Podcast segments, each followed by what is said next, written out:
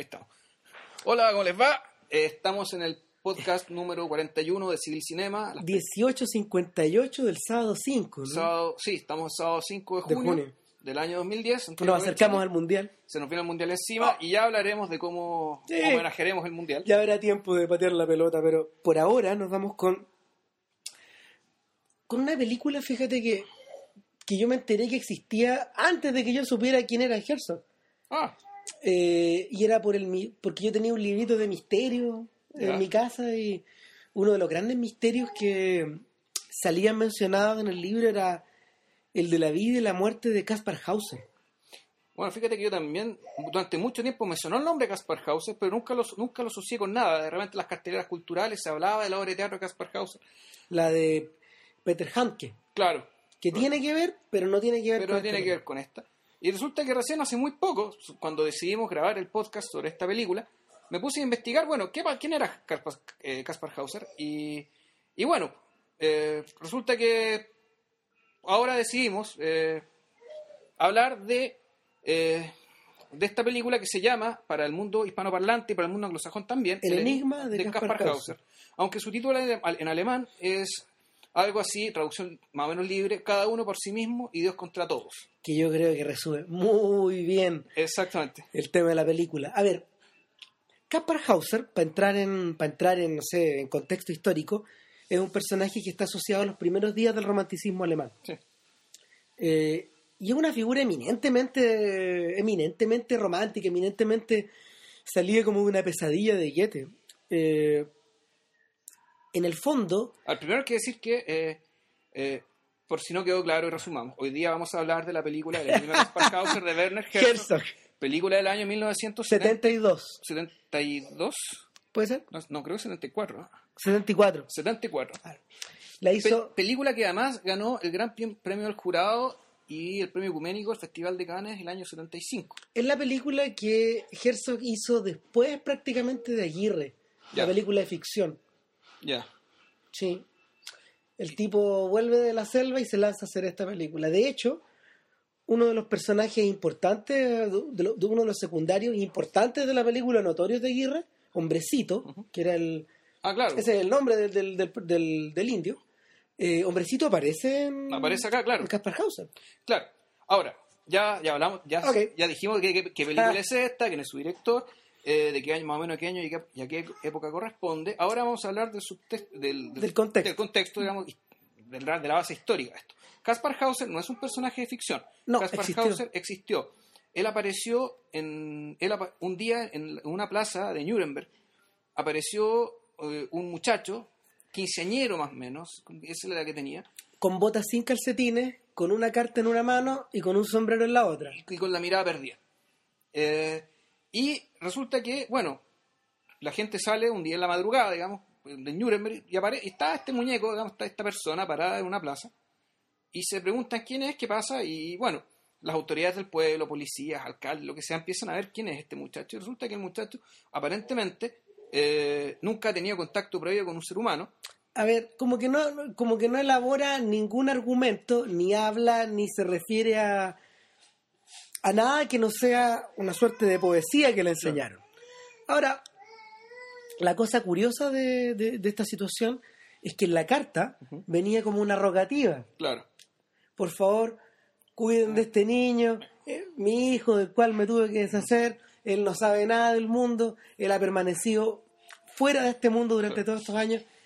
Y bueno, eh, lo primero que hace esta gente, Estamos contando la historia, no la película. sí, la no, película estamos contando la historia, lo primero que hace esta gente de alguna forma es eh, recluirlo y eh, hacer que Caspar viva con un poco del, er- del erario público. Claro. Pero el erario no puede seguir gastando plata en él, la municipalidad. Y la persona, hasta que, hasta que bueno, lo arriendan, lo arriendan a un circo, eso sí es de la película. Claro. Pero aparece un señor que se interesa por su educación. Claro. Esta persona le termina de enseñar a hablar, le enseña a escribir, Le enseña algo de música también. le enseña algo de música, y cuando Caspar está dando los primeros pasos en escribir sus textos autobiográficos, algo pasa. Y un día aparece apaleado de una forma bestial. Inexplicable. Claro. Claro. Y lo- lo- esto lo vamos a contar hasta el final porque es parte de los hechos históricos. Claro. Eh, y pasa un breve tiempo, pasa un breve tiempo en el que Caspar se recupera, pero Ahora, solo, Entre medio, Caspar tuvo Sí. muchos más tutores. sí, varios más. Tuvo varios tutores. La película lo simplifican un poco, pero en realidad hubo harta gente que hizo como la posta interesándose y tratando de hacerse cargo de él. Y Eh, ¿Sabéis qué? De alguna manera, de alguna manera toda esta historia está como ligada a la a ciertos resabios de iluminismo que iban quedando por ahí, que, que- del, cual, del cual ya hablaremos en la... sí, claro, que, que el tema de la película, sobre Claro. todo en comparación con, un- con su película hermana y enemiga, que es El Niño Salvaje. Nunca mejor dicho. Sí. Eh, bueno, el punto, el punto es que una vez recuperado Caspar, solo lo hace para aparecer apuñalado en el estómago, Claro. eh, esta vez fatalmente, y muere. Se 20 supone que como a los 21, 21 años, más o menos. Exactamente, 21 años. Dos años después de haber aparecido en la plaza. No, no, un poco más. ¿Un tres, cuatro? No, Un poco no- más. no, er- eran más, eran como 6 años. Cosa Porque el, el personaje histórico aparentemente le calcularon la edad en 16 cuando le aparece. cuando apareció. Claro, lo mataron a los 21. Claro. Claro. Ahora, misterio. ¿Quién lo mató? ¿De Eh, dónde salió? ¿Era un embuste o no era un, un embuste? ¿Quién lo dejó? Eh, de alguna forma, nunca se ha contestado. Eh, el documento más largo que existe sobre Hauser es una especie de relación que se llevó en la municipalidad, una especie de relación histórica, y existen ciertos fragmentos autobiográficos que él dejó, Claro. él dejó legados de alguna forma, y bueno, todo eso se conserva. Bueno, y además este fue, esto fue esto tuvo repercusión pública, es decir, esto fue Fue noticia, fue noticia, fue noticia mediática, eh, fue un caso muy comentado, fue parte de la leyenda, se presentaba en, en los salones se hablaba, digamos, quién es este niño Caspar Hauser, porque bueno, tenía interés, tenía interés por, de- por dec- decirlo de alguna manera, farandulero, formo- eh, ¿cómo se llama esto? morboso. Era, también, era, un, era, era un freak de circo. pero también tenía, claro, interés científico. Claro que sí. O sea, interés científico, psicológico, aunque no, no existía la psicología como ciencia con ese nombre como tal en aquel entonces. Bueno, y, No, no es la forma que la conocemos ahora. y por ahí está el- y por ahí está la conexión con el caso de Víctor de la Begón, que, que ocurrió como 15 años antes, y incluso un poco antes, Sí, porque fue un proceso mucho más largo. ¿verdad? El, el Víctor de la Begón es el, el caso que Truffaut cuenta en El Niño Salvaje. que una Eh, película del año 1970. 70, claro. 70, de cuatro años antes, es decir, son películas que, o sea, uno, uno vio a la otra. Cuando la película, cuando la película de Herzog aparece en el mapa, todos la relacionan con el caso del niño salvaje. Sin embargo, eh, a ver, el caso del niño salvaje de algún modo es la educación donde no hay nada. Es la aparición de la educación o, o una especie como de es como una especie de ilustración eh, de cuánto puede hacer el conocimiento, Claro. cuánto puede hacer el conocimiento científico y un poco de buena voluntad en el alma de una persona, digamos. Sí, uno podría decir esto es una es como la versión más tal vez más rigurosa, más seca de lo que podría proponer Emi- el, el, El Emilio. Rousseau en el Emilio. Sí. O sea, ese es el ideario que existía y eh, que, que- que estaba detrás de la película El Niño Salvaje, detrás de la historia y detrás de la mirada que pone Truffaut también. Cuando él decía además ser el profesor, el profesor Itag, Sí. eh, claro, es un personaje que a partir de un, de un rigor de un rigor benevolente, pero en el fondo del rigor, de cierta frialdad, logra inocular en el niño eh, el, bueno, el, todos los avances digamos culturales a los que, a- de, los, de los que él disponía, eh, pero partiendo de la base que el niño ya tenía una base moral previa. Eh, Que eso eh, él hace un experimento al respecto, esa es la parte que más me acuerdo de la película. de. Bueno, que es la parte más notable de la historia, porque, porque llega un momento en el niño salvaje en que lo que tenéis que empezar a enseñar son sentimientos. Mm. Y eh, la primera experiencia de, de- de Víctor tiene que ver con el dolor. Ya. ¿Te acordáis? No, no me acuerdo esa parte, me acuerdo cuando le hacen el experimento respecto de, de que le enseñan algo y cada vez que le enseñaban algo y él lo hacía bien, le dan un premio. Sí, como a los perritos. Y llega un momento en que él hace algo y lo hace bien Y no se lo dan. y, y no se lo dan, entonces él empieza a experimentar eh, rabia. Frustración. Eh, entonces él se da cuenta, bueno, este niño tiene un sentido de la justicia innato.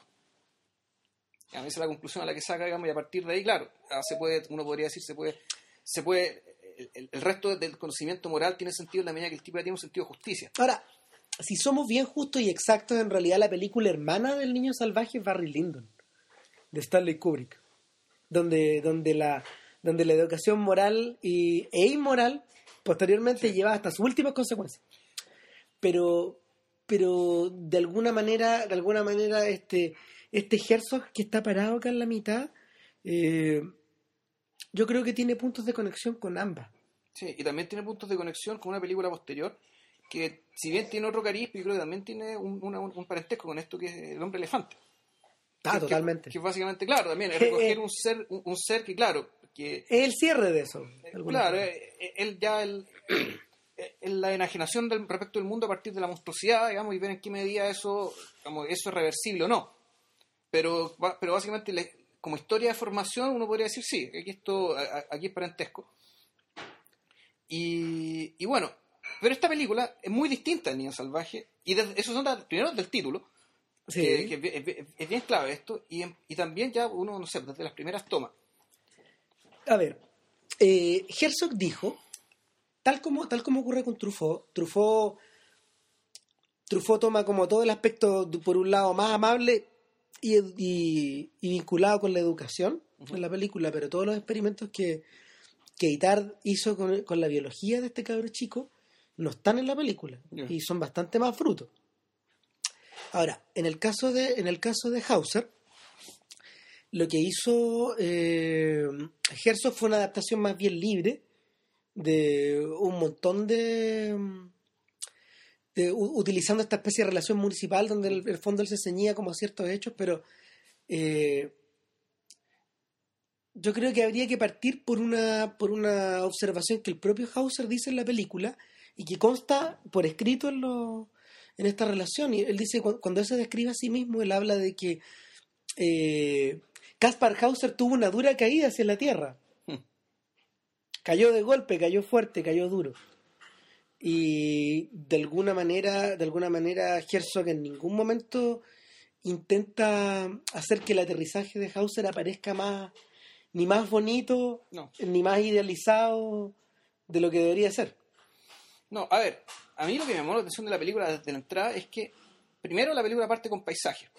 Sí. Y parte con paisajes que tienen una iluminación, una iluminación saturada que hace que la imagen sea un poco Granulosa. difumi- difuminada. Sí, eh, utiliza esas mismas técnicas en Aguirre, no sé si te acordáis. No, no mucho, en realidad. Un poco.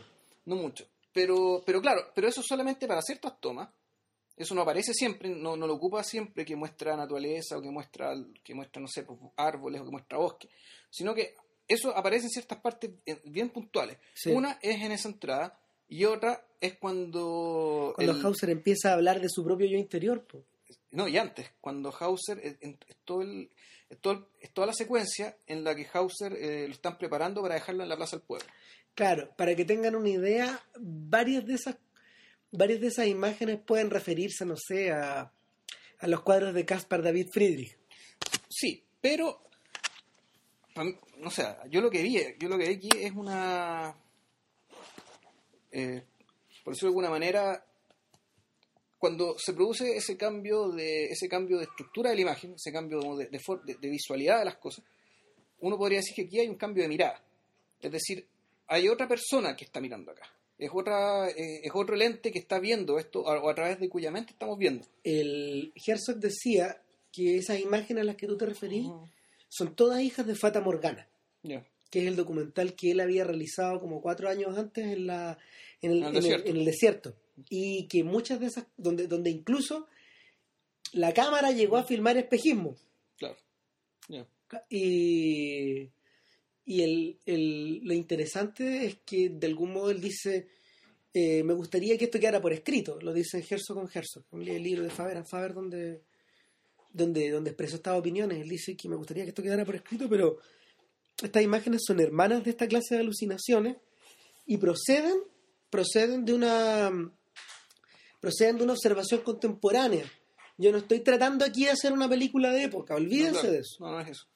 No es eso. Pero al mismo tiempo, a mí nadie me saca la cabeza eh, que es, en cierto sentido la, la llegada a Caspar Hauser, la formación de Caspar Hauser, o sea, perdón, la, la primera parte de la película y Claro. su entrada al mundo, me parece que eh, Herzog quiere darle cierto peso bíblico. Es decir, como si fuera el momento en el que Dios crea al hombre y lo lanza al mundo. Es más o menos lo mismo. Aquí agarran a Hauser, alguien lo prepara, le enseña lo básico. Un personaje que es muy ominoso. ¿ah? Es- esto, hay que decir, Bueno, se parece, se parece a estos tipos encapuchados de, la- de, los, de los cuadros de Friedrich. Pues claro, y sucede que a Caspar Hauser, al principio de la película, lo muestran en una, en una celda, donde está amarrado a un, Está amarrado al cuello. está amarrado Con un cinturón, ¿no? un, un cinturón de cuero, me como de la cintura, a un, a un grillete, digamos, que está en el suelo, en una celda llena de paja donde le dan comida, y un personaje muy extraño llega, de negro, llega, lo suelta, le enseña a, a- a- a mantenerse de pie por un largo rato, escribe la carta, le enseña a escribir su nombre, y lo lanza, y, y lo, y lo deja en, en la madrugada en el medio de una plaza en Nuremberg, y aquí empieza la película. Es como una suerte de dios ominoso que lo tiene de, de una chuleta para afuera. O sea, es como. O sea, a mí me da la impresión de que el, es- el Herzog le, gusta, eh, más que le gusta, el lenguaje Herzog es un lenguaje bien grandilocuente, desmesurado, porque, bueno, él quiere contar cosas que en cierto sentido trascienden la experiencia humana corriente y vulgar. A ver, a mí me pasa con Herzog que mientras más miro, eh, porque, mira, o sea, sí, en, en- ¿cómo se llama? En términos de completo, de full disclosure, como Ujú. dicen los gringos, yo nunca había, inter- no me, que me había interesado mucho por Herzog hasta hace unos años atrás, cuando empecé a verlas por orden. Y, y nada, o sea, el, el Herzog de los 70 es un tipo que pinta trazos largos y trazos fuertes, y, y que no a solo aparentemente no reparen cómo las cosas están filmadas. Caspar Hauser eh, no es una película, al revés de lo que ocurre con El Niño Salvaje y lo que ocurre con Barry Lyndon y lo que ocurre incluso con el, con el hombre, con el hombre elefante, es que en las fotografías de, de Almendros, de John Alcott y de, de Freddy Francis, los encuadres todos respetan la época a la cual está, eh, a la época y la iconografía de, del momento en el cual transcurren las películas. La cámara está quieta, la cámara suele estar más bien alejada, eh, Claro, suele enfocar planos generales y planos medios. Y en este caso la cámara es en mano, viejo.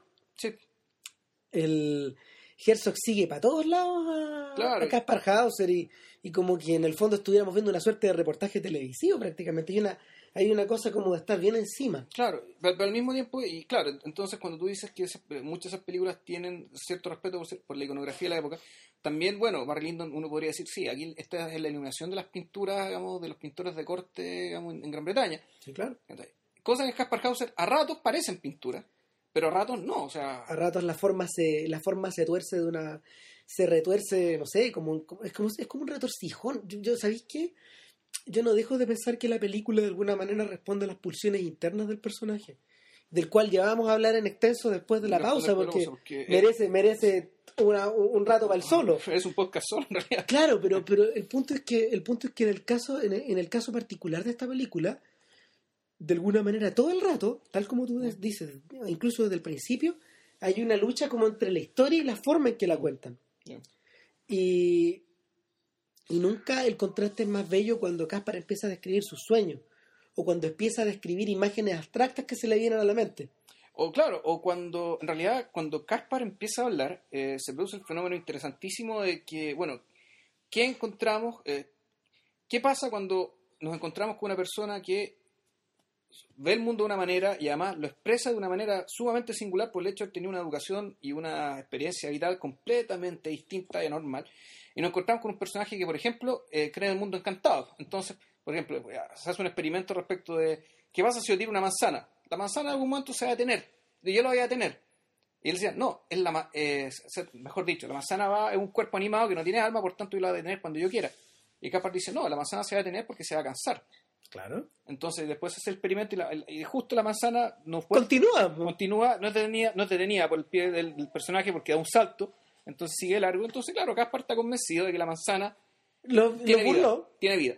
Entonces, claro, ahí la- eh, uno podría decir, bueno, así, así pensaban los hombres primitivos en su primera en, en su primer encuentro con el mundo, es decir, creían que todo tenía vida. Sin embargo, la manera, de- la manera que Caspar tiene para acercarse al mundo se va volviendo progresivamente más compleja y más compleja y más compleja. Y, y llega un momento, llega un momento, por ejemplo, en el que cuando, cuando, cuando se le, cuando se le presenta tener una experiencia, por ejemplo, acerca de la música, Ujú. sus reacciones casi parecen las de un ilustrado de la época.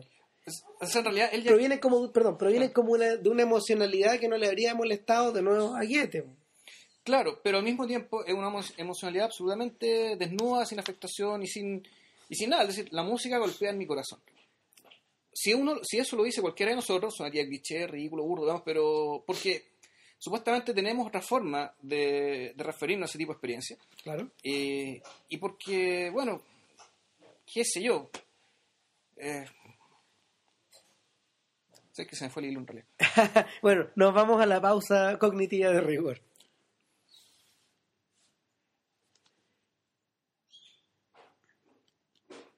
Para retomar el hilo, y la verdad, yo empezaría por hablar del personaje que Herzog seleccionó para hacer de Kaspar Hauser. A ver, este personaje se llama Bruno S.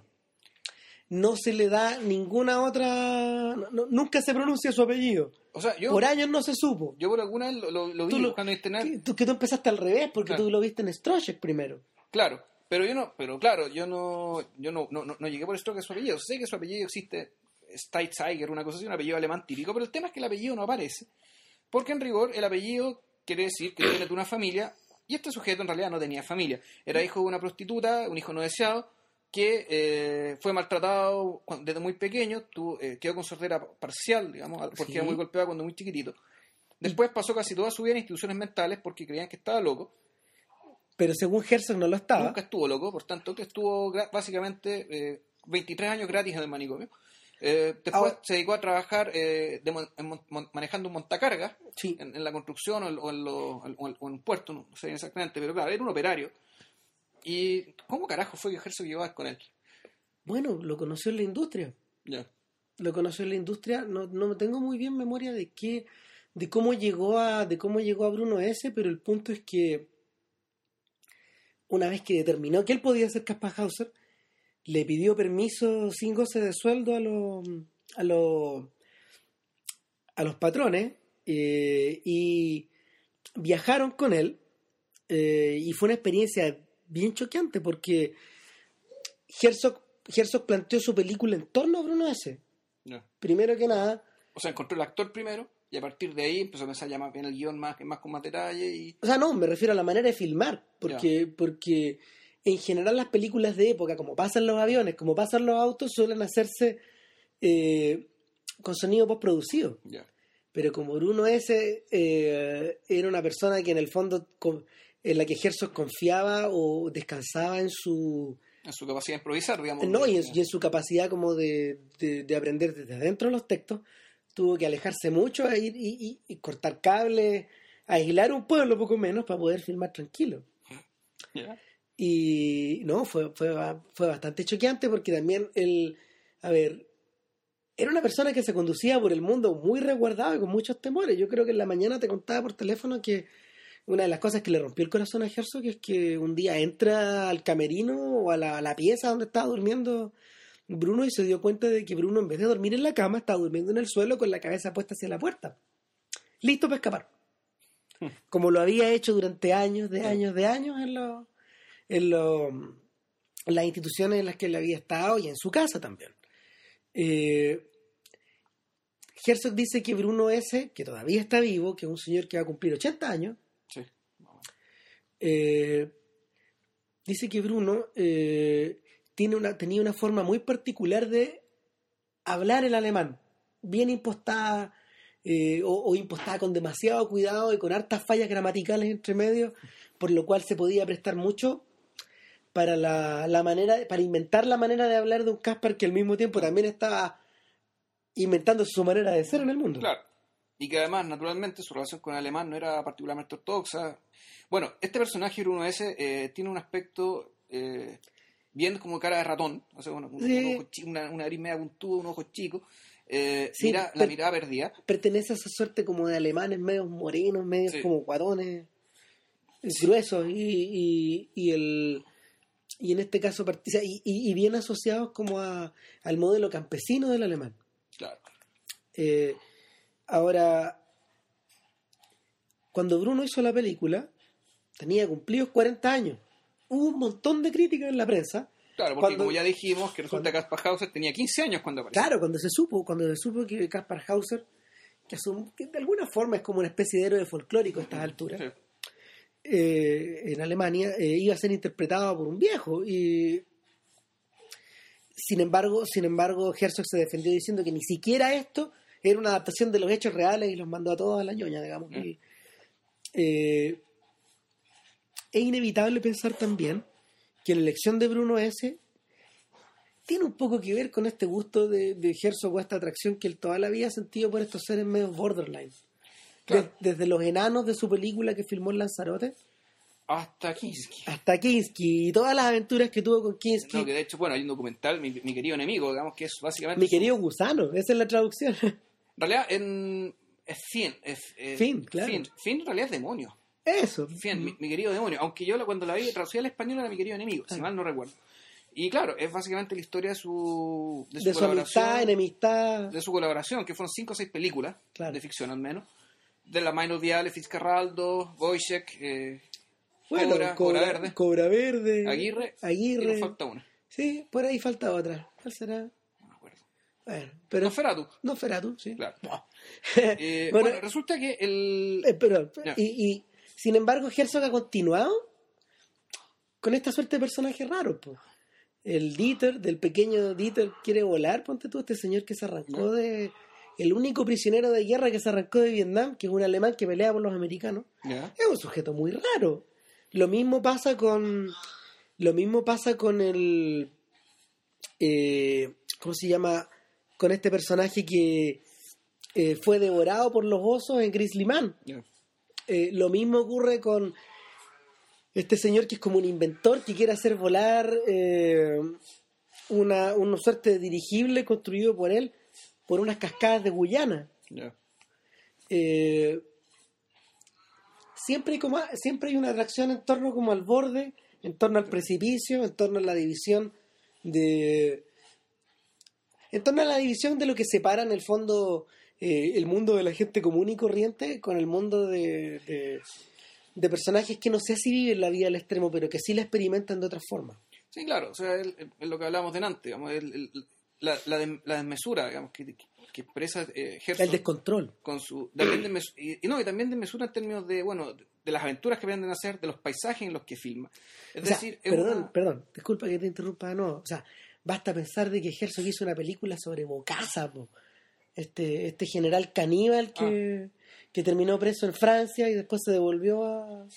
O claro, o que, país. o que resulta que la, la escena esta del barco que están que quieren subir en Fitzcarraldo, subir un cerro con el barco y bajarlo. Lo suben de lo verdad. hicieron de po. verdad, o sea, no era no, no es, no es hacer que suban el barco para efectos de la película. Los tipos subieron el barco y Lo bajaron el barco. Claro. Entonces, claro, el, el punto es, aquí se está empujando siempre, empujando, diciendo, eh, cierto sentido, Herzog que está empujando hacia afuera respecto, bueno, ¿qué es lo posible?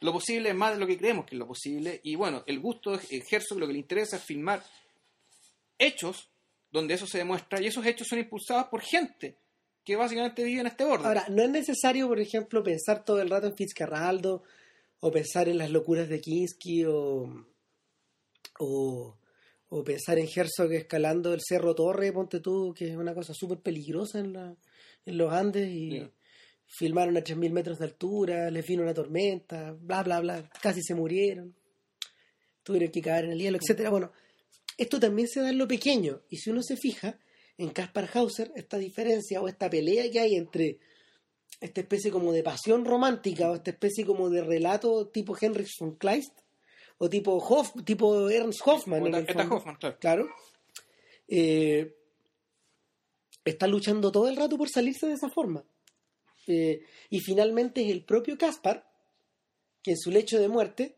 cuenta una historia que no les vamos a decir cuál es es muy muy muy importante pero finalmente él es el propio él, es el propio eh, motor que impulsa la historia a salirse de ahí y a, y a dirigirse hacia otros universos de alguna forma. Mira, en realidad, claro, en esta película, e- efectivamente, uno nota inmediatamente el, el influjo, claro, el- el- del romanticismo alemán, la importancia de los sueños, la importancia del mundo como voluntad y no como representación, exacto por decirlo, digamos. en términos en schopenhauerianos Del, del- del filósofo, digamos, que en cierto sentido agarró esa dicotomía, eh, eh, mejor dicho, sistematizó digamos, esta dicotomía Sí. que el romanticismo alemán ya venía pulsando hace mucho rato y que en cierto sentido fue la antesala de lo que después hizo Freud también. O sea, en fondo, la, la- la distinción entre el consciente y el subconsciente no, no creo que tenga que esté muy alejada, digamos, de, de esta idea de que en realidad debajo de lo que nosotros nos representamos como el mundo existe una pulsión vital potente, una voluntad, como llamaba Schopenhauer, y que en el caso de Caspar Hauser efectivamente se expresa, bueno, en sus sueños, en sus historias, en sus alucinaciones. Y en su manera de hablar las cosas, ¿te acuerdas? Hay un momento de la película en cuando él está frente a como una torre donde él estuvo preso o estuvo refugiado al principio y... Y él apenas se acordaba mucho de esa torre. Un poco, porque en el fondo era el comienzo de su, de, de- de su despertar. Claro. Eh, entonces su tutor le dice, Caspar, tú estuviste en esta torre. Pero eso es imposible, le dice. ¿Por qué? Porque nada, o sea, así como yo veo estas cosas, el lugar donde estamos ahora es más pequeño que esta torre que se ve tan chica donde yo estaba. No, no puede haber, no pude haber estado ahí. ¿Y por qué? Porque bueno, yo me doy vuelta y ya no veo esta torre. En cambio, cuando yo estaba adentro. eh, adentro, en mi habitación, yo podía darme vuelta y a- alrededor mío, en todos lados estaba la torre. Bueno, eso lo ¿Qué es lo, qué es lo que es más grande? claro, y lo mismo se puede aplicar al calabozo en el que está al principio. Es decir, el mundo de Caspar Hauser en rigor era un lugar, eran lugares cerrados. Eh, Sí, po. eh, ese era, ese era su, De alguna forma nunca dejaron de serlo. su cabeza se programó, digamos, por el hecho de la experiencia y la repetición a ver el mundo de esa manera. Bueno, también en, ese misma, en esa misma conversación, por ejemplo, está también, bueno, la forma de pensar de Hauser respecto al desafío del sentido común. ¿Qué, qué torre más grande? Me gustaría conocer al gigante que la construyó. Eso es lo que dice al principio, Sí, claro. ¿verdad? O también el famoso debate este con el, con el lógico que están... Oh, no, y el debate, el debate con los curas, po, que le tratan de meter el luteranismo por las axilas, digamos. Claro, y resulta que, bueno, otra conclusión interesante, Caspar Hauser, el hombre, entre comillas, natural, el buen salvaje, le repugna la religión. No tiene noción de... no le sirve para No, vivir. para esa, yo, creo, yo creo que esa, yo creo que esa es la expresión más exacta. No le sirve para vivir y más encima lo espanta. En cierto sentido le produce, le produce emociones que son ajenas a lo que un ser humano, no, no a decir puro, pero un ser humano como Caspar ne- necesita. Caspar no necesita cantos, cantos lamen- lamentables, necesita ver gente, no sé, pues, crucifijo con gente crucificada. O sea, eh, hay cosas que le chocan, digamos. Sí, y, claro. y quien mejor lo entiende es, la- es el ama de llave en ese caso. Que, que pareciera que es un personaje bien sutil. Sí. y que está bien, bien, bien como escondido por debajo de toda la película, pero de alguna manera, de alguna manera ella es como no me atrevería a decir que el sentido común, pero yo creo que ella sí posee dentro de posee dentro de, de ella ciertas ciertas raíces como del hombre natural al cual al cual de repente uno tiende a relacionar con Hauser. Bueno, yo me acuerdo de otra escena de la película, al principio, cuando lo, lo encuentran, está, está, están- hay un oficial, hay Sí. un funcionario del pueblo, hay un escribiente que uno se explica, un- que uno lo ve, uno lo ve a primera, a primera vista, uno ve que el tipo repite todo lo que dicen, Sí, sí, y, sí. y escribe todo lo que dicen. Dice, ¿y esto qué? ¿Esto es un comic relief, digamos? ¿Esto es para que la gente se ría? No, ese señor es el co-guionista de la película. o sea, en rigor, eso que se está escribiendo ahí es el relato del que tú hablaste, Claro. que se usó como fuente Ahora para hay, hacer un- esta película. y hay una historia bien particular del señor, Ya. porque el señor también te tocaba en la cabeza. El actor. Claro, era un actor muy viejo, pero muy, muy, muy viejo, que a Herzog le dijeron, Era como el, era como el enanito chico, de- el, peladito chico de Benny Hill. Claro. Vamos a hacer una idea. Es- es- Esa es como la presencia. no se meta con este hombre, este hombre tiene problemas. Este hombre incluso tiene problemas de higiene, le dijeron. Bueno, ejércitos que le han dicho. ¿Qué le han dicho? Se fue a meter con el hombre, le encantó, le encantó. Entonces dijo, no, lo quiero en todas las escenas. Y sale prácticamente casi en toda la película. Y de algún modo él va co- co-construyendo esta, esta especie como de ficción que hay en torno a Caspar Hauser. Claro, o sea, él, él, él es el escribiente de la municipalidad que anotó todas las cosas y los relatos municipales que pasaron y que, bueno, son la fuente de la película. Pero al final tiene un papel como si fuera un poco el coro, así como si fuera una tragedia Claro. griega, porque él, al final de la película, ya empieza uno a preguntarse en realidad cuál es el verdadero enigma de Caspar Hauser. El enigma es su procedencia. Es si el, el enigma en la época era su procedencia, es decir, lo que Sí. la gente preguntaba, ¿de dónde salió Caspar Hauser? Ese era el titular del diario. ¿Quién es? ¿Es un embuste o no es un embuste? Porque en realidad esa es la sospecha que había, que todo esto era una farsa. Herzog, y lo decimos al tiro, Herzog parte de la base que esto no es una farsa. No, Que, y, y ese enigma en realidad no le interesa. no. No, yo creo que... yo ¿Cuál es el enigma que le interesa? ¿Sabéis qué? Y Tal, tal vez, tal vez, y tal vez estamos tratando de llegar a la razón de por qué esta película es el antónimo del niño salvaje. ¿Ya? Finalmente, finalmente Herzog parece decirnos que, a ver, no me gustaría ponerlo en términos como tan, tan deterministas, pero eh, hasta cierto punto Herzog habla de la imposibilidad de poder educar, del daño que, que- del daño o de las heridas que tú vas creando en la medida que tú vas que tú vas iluminando la cabeza de, de- de la persona a la cual estás educando. Eh, y en último término, en último término habla de, de una de que, de, que toda esta clase de procesos interesantes pueden ser interrumpidos ya sea por la violencia, por la fatalidad o por o por la voluntad de otro. Yo lo que vi, eh, yo veo algo parecido a lo tuyo, pero, eh, pe- pero en realidad lo que me hizo pensar esta película es el tema de la singularidad y la universalidad al mismo tiempo. Es decir, si esta película es interesante porque el caso de Caspar Hauser es realmente único, raro y extraño, o, al mismo, o es porque, aparte de eso, lo que, le, lo que le pasa a Caspar Hauser en realidad es lo que le pasa a todos los hombres, y a todas las mujeres, y a todas las personas. Bueno, y, a- y ahí volvemos al tema del título. Cada uno por sí mismo y Dios contra Dios todo. contra todo. Es decir, uno, uno podría pensar que en realidad Caspar Hauser era un personaje que, en la medida que se iba sumergiendo en la vida social, iba aprendiendo las herramientas eh, que la humanidad, digamos, la- las sociedades humanas y en particular la cultura humana han elaborado para vivir mejor. Eh, efectivamente, aprendió a vivir mejor, aprendió a hablar, eh, mejoró sus costumbres, aprendió a comer, todo lo que se Y, quiera. y Eh, se fue- en cierto sentido se fue quedando cada vez más solo. Eh, le pasaron, en la película le pasan las cosas que mencionamos, que pa- le pasaron en la historia real, es decir, Claro. lo apalean, lo apalea el mismo personaje oscuro que lo crió al principio, Herzog de alguna manera ordena eso. que yo creo que, yo creo que bueno, es, un, es un personaje sobrenatural, no sé si sea Dios o el diablo, pero es el talante, no, no hay otra explicación. No- Yo no- creo que no- es una suerte de demonio, más que, más que el diablo mismo. Eh, son, son esta especie de daimones que también aparecían en la historia de Hoffman. de Hoffman, claro. Claro.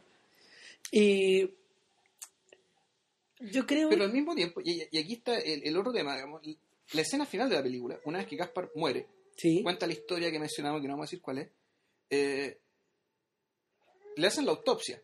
sí, En la autopsia se revela algo que uno, el, el corifeo, digamos, el, el- el- el- este señor chiquitito que era el, el, el- el escrito- el- el escribiente del pueblo, dice, ya se descifró el enigma de Gaspar Hauser, este es un gran día.